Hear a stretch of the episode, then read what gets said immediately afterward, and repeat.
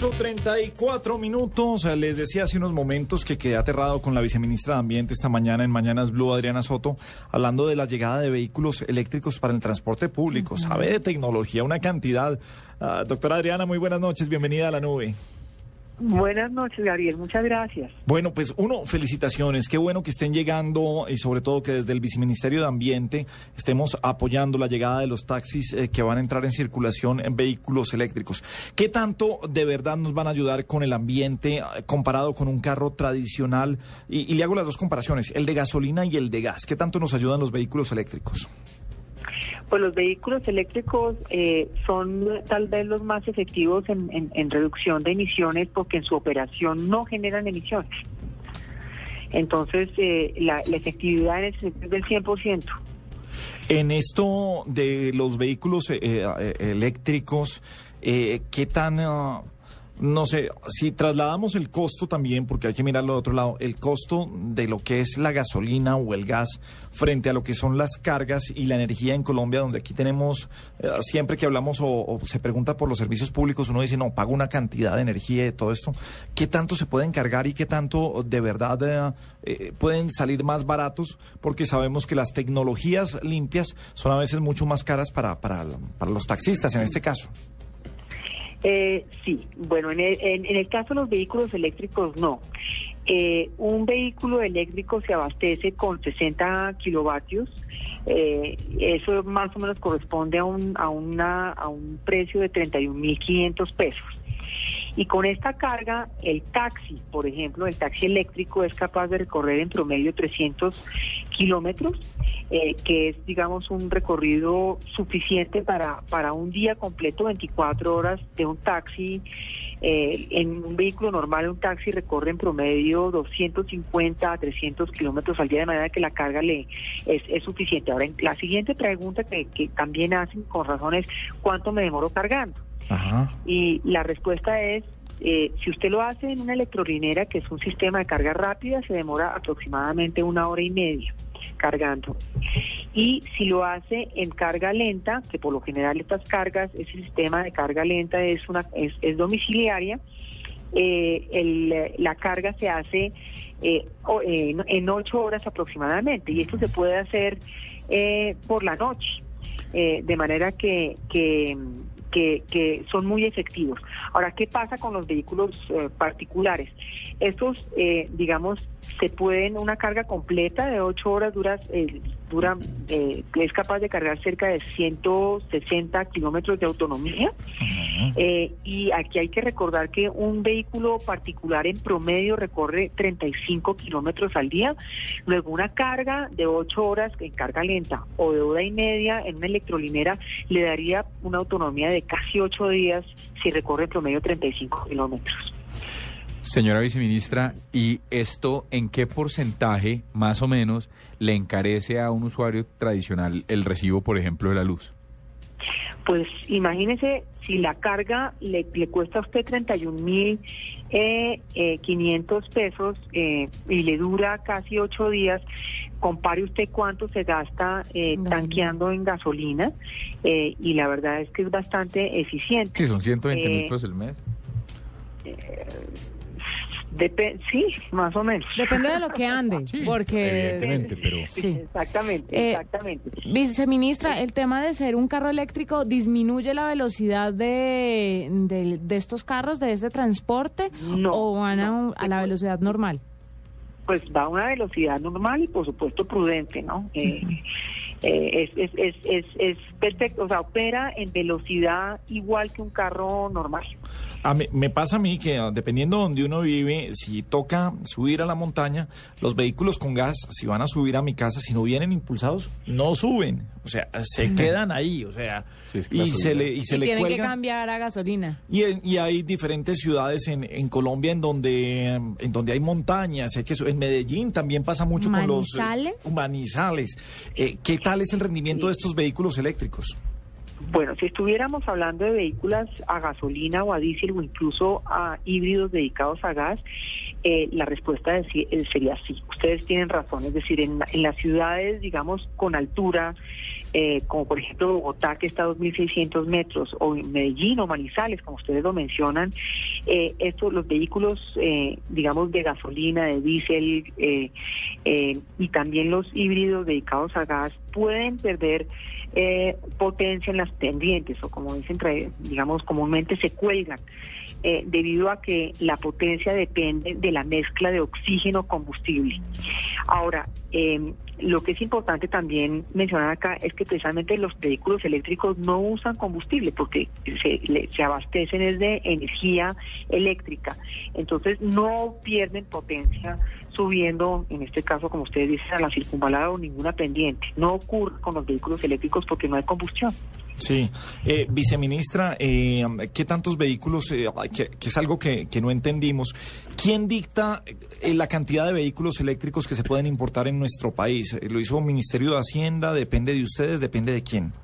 Sí, esta es una medida acordada al, interior de un órgano que se llama el CONFIS, que es presidida por el Ministerio de Hacienda y el Ministerio de Ambiente, conjuntamente con el Ministerio de Comercio plantean eh, en este caso los cupos eh, para eh, la importación de este tipo de vehículos. Entonces lo que hicimos en el último CONFIS fue justamente eh, aprobar que antes, digamos, no, no, no lo tenía, lo, tenía, digamos, de una manera muy ah, restringida, eh, logramos que, se, que, hubiera un cupo de 2.250 vehículos eléctricos, y cuando hablo de vehículos eléctricos no solamente hablamos de taxis, sino también buses, camiones, automóviles, camperos, camionetas, noche, todo tipo de vehículos que van a ser, poder ser importados, 2.250 vehículos eléctricos que podrán ser importados con cero arancel durante los próximos tres años. A nosotros, eh, según los análisis, nos dio que esto era un cupo suficiente para estimular eh, la demanda de estos vehículos. Y adicionalmente, esto es por tres años, esta extensión, digamos, de, de reducción de arancel a cero a cero por ciento. Pero adicionalmente hay una serie de incentivos que quedaron de manera permanente. En la reforma eh, tributaria tramitada por el gobierno en diciembre del año pasado y aprobada por el Congreso, eh, logramos que todos eh, los buses y taxis eléctricos que operen en la prestación de transporte público de pasajeros, en lugar de pagar 16% de IVA, paguen el 5% de IVA. Esa, digamos, exención de IVA quedó de manera permanente eh, y a su vez logramos que el impuesto al consumo quedara excluido para todos los vehículos eléctricos. Esto no es ya solamente para buses y taxis eléctricos, sino para todos los vehículos eléctricos. De esta manera, eh, este paquete de incentivos hace que un carro eléctrico que antes no era competitivo con respecto a un carro tradicional de operado con diésel y gasolina, eh, sea, eh, digamos, atractivo en precio y por lo tanto pueda estimularse su, su, su demanda. Por ejemplo, un taxi eléctrico que antes con impuestos y con aranceles podía costar en el orden de los 130 millones de pesos, ahora ese taxi eléctrico cuesta 85 millones de pesos en promedio y el vehículo particular eléctrico que antes costaba 100 millones de pesos ahora está entre 60 y 65 millones de pesos. Viceministra, quiero hacerle dos preguntas. La primera es que si todas estas eh, estos beneficios van también para las personas que de pronto quieran comprar un carro eléctrico particular. Y en caso de que esto del tema de los carros eléctricos no funcionara y si uno se ha metido en esta idea, ¿cómo hace para conseguir el, el tema de la carga? Porque porque eso es lo que más le preocupa a uno a la hora de tener un carro eléctrico. claro. Entonces uno dice, si será que me meto, doy el paso o no doy el paso. No, esas son preguntas absolutamente válidas que haría cualquier persona para tomar una decisión acertada con respecto a la compra de un vehículo. Eh, primero hay que decir que las baterías de estos vehículos duran en promedio 10 años. Es una batería, digamos, eh, que en, condiciones normales de uso pueden durar hasta 10 años. Sí, no es la moto esa china que uno compró eléctrica que al año ya no le servía de nada. Yo la tengo. yo también.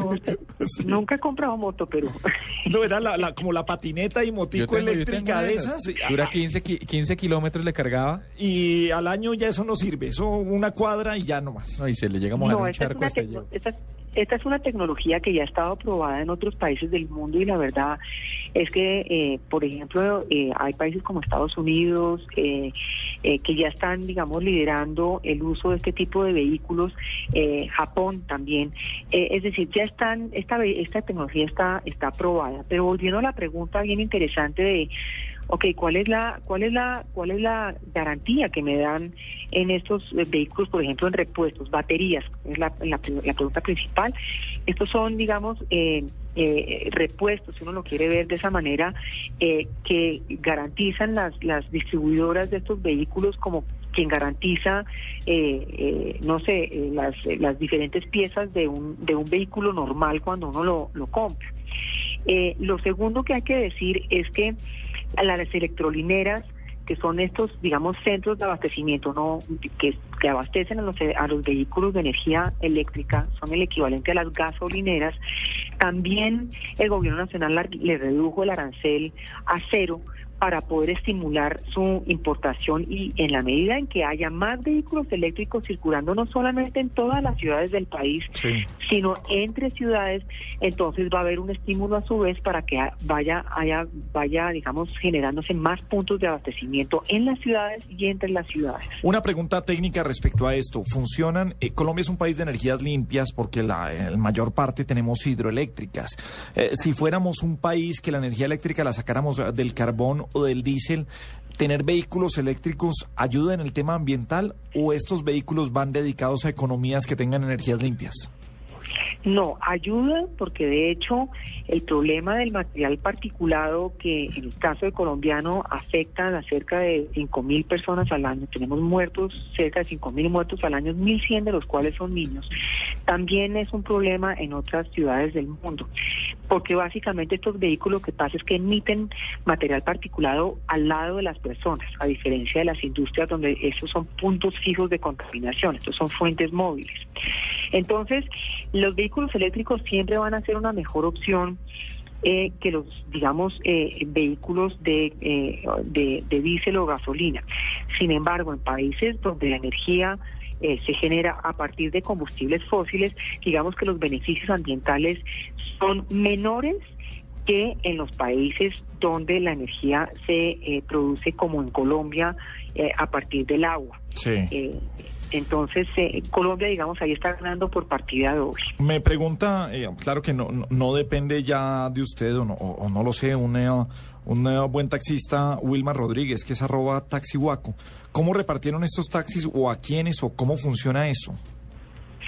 Bueno, esto ya son, digamos, eh, eh, operaciones, digamos, internas de la alcaldía de Bogotá. Nosotros, como le digo, desde el gobierno nacional hicimos este paquete de incentivos para que lo aprovecharan todas las ciudades eh, del país y, y, los colombianos para justamente solucionar un problema de salud pública que afecta a las principales ciudades del país, particularmente Bogotá, Medellín, Bucaramanga y Cali.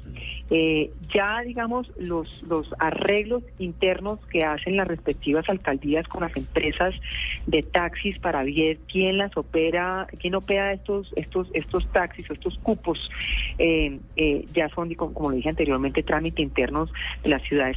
Eh, lo que sí es importante resaltar es que, por ejemplo, Medellín, al igual que Cali, lo que hizo fue, por ejemplo, levantar la restricción de pico y placa para los vehículos eléctricos. Esto es, esto es, otro incentivo adicional. Y eh, sería ideal que eh, las alcaldías pudieran eximir a los propietarios de los vehículos de taxis eléctricos eh, del pago del cupo. Eso, eso ayudaría también a estimular el uso de estos vehículos. Bueno, pues queríamos celebrar eh, estas noticias tecnológicas y ambientales aquí también en la nube, en Blue Radio. Estaremos también con Blue Radio y con Caracol Televisión, aliados con el Ministerio de Ambiente este fin de semana en Todos por el Agua. Limpieza de playas, humedales, estaremos con ellos ah, también con compartiendo esta gran iniciativa. Viceministra Adriana Soto, mil gracias por acompañarnos esta noche y esperamos seguir eh, recibiendo buenas noticias. Muchas gracias, un placer hablar con Blue Radio.